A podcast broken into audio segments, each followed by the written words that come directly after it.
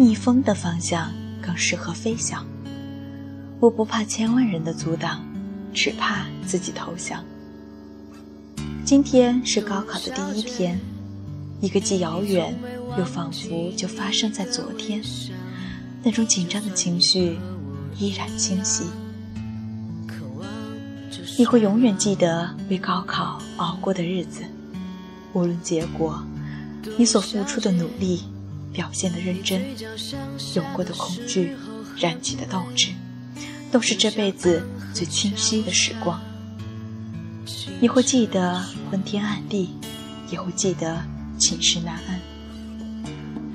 高考不难，它不过是众多考试之一。高考也难。难的是将斗志一直延续到高考结束，但高考都能熬过的人，还有什么熬不过去的？依然奋斗在高考前线的同学们，加油！这里是荔枝 FM 八七三六，不要哭，小胖魂，我是主播向阳的小兔。今天给大家分享刘同的一篇文章。每个人的孤独都是他的钻石。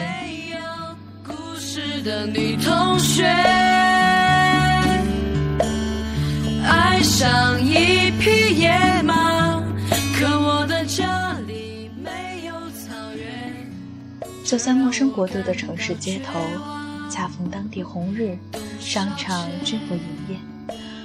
多数当地人前一天已赶往附近的村庄度假，留下一座空城，供行人横冲直撞。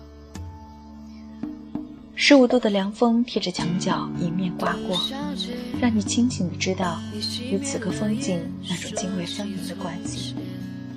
即使下一个瞬间把你从这里打捞上岸，身上也不沾半点水滴。就像你与一些人的关系。互为风景，积木的堆积。分开之后，他是他，你是你。你们在一起的时间里，没有发生任何化学反应，顶多算是考出了一个物理的好成绩。没有距离，看不到全景，不经历失去，怎体会自己？一段长的旅途，虽然奔波。回头却能看清楚很多事的来路。旅途中看余华先生的书，说当年崔永元老师去西南偏远山村小学，是指世界杯，崔老师组织全校一千多学生一起踢足球。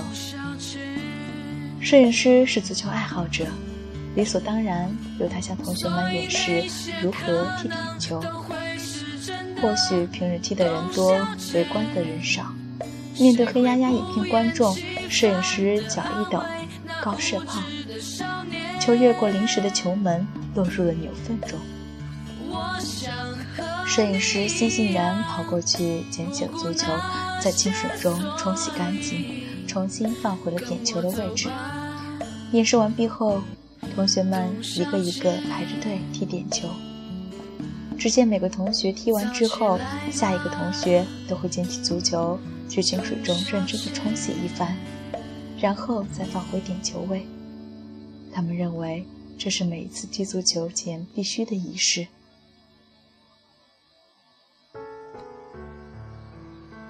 他们不知道踢足球的规则，不丢脸。他们虔诚的对待新的事物，却动人。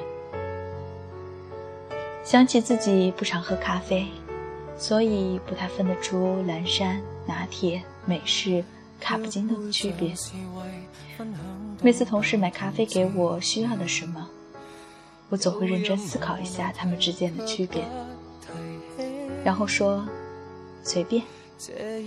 我也不知道在思考什么，总之显得自己在思考，然后说出答案的时候，对方多少会觉得可信吧。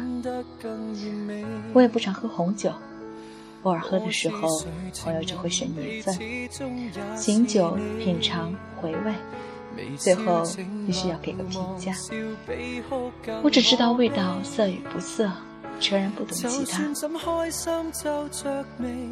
朋友说，有人为了能充分表示醉红酒的话语权，喝红酒常常会准备一套形容词，各种表达都让中文系毕业的我们汗颜。他们形容一杯红酒是一副厚重又珍贵的厚地毯，我想大概是觉得很浓很稠。他们形容一杯红酒是极其繁杂哥特式建筑，我想大概是觉得味道古怪，各种味觉纷至沓来。他们还形容一杯红酒为褪去惊艳华服、肤若凝脂的少女，我想大概是说这杯红酒索然无味，清淡的就像白开水吧。我都是猜的。他们说，如果你无法精确的味觉表达感受，最好就是用触觉与视觉来表达。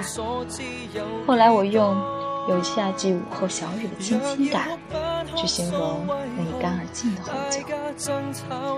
我根本不懂，只是有时胜在词汇量比较多。成人不懂不丢人，不懂装懂才瘆人。后来有人在问红酒好不好喝、什么感受时，我就会笑着说：“好喝，不如再来一瓶。”对方顿时会觉得太粗俗了。我说：“再来一瓶，简单又直接，这是我对红酒喜爱的最高境界。”慢慢的，你开始觉得做自己比较舒服，用对方能接受的方式表达自己的观点，无比爽快。你不必为了面子而靠近别人的语系，也不必为了让别人觉得你是同一类而仰风共鸣。你从被排挤的孤独走向自成一派的孤独。靠近别人总是太难，做一个让别人容易靠近的人反而容易。有人问，为什么会觉得孤独？也有人问，会觉得孤独挺好，怎么可能失败呢？还有人问：孤独怎么能拿出来讨论？难道不是私人的事情吗？正因为每个人对于孤独都有自己的看法，正因为每个人都会因孤独而成长，所以孤独更像是一颗钻石，无数反射面组合而成的珍贵，能伴你走过很多不堪的岁月，也能反射光芒，照亮你昏暗的内心，让你心生剔透，不惧任何磨难。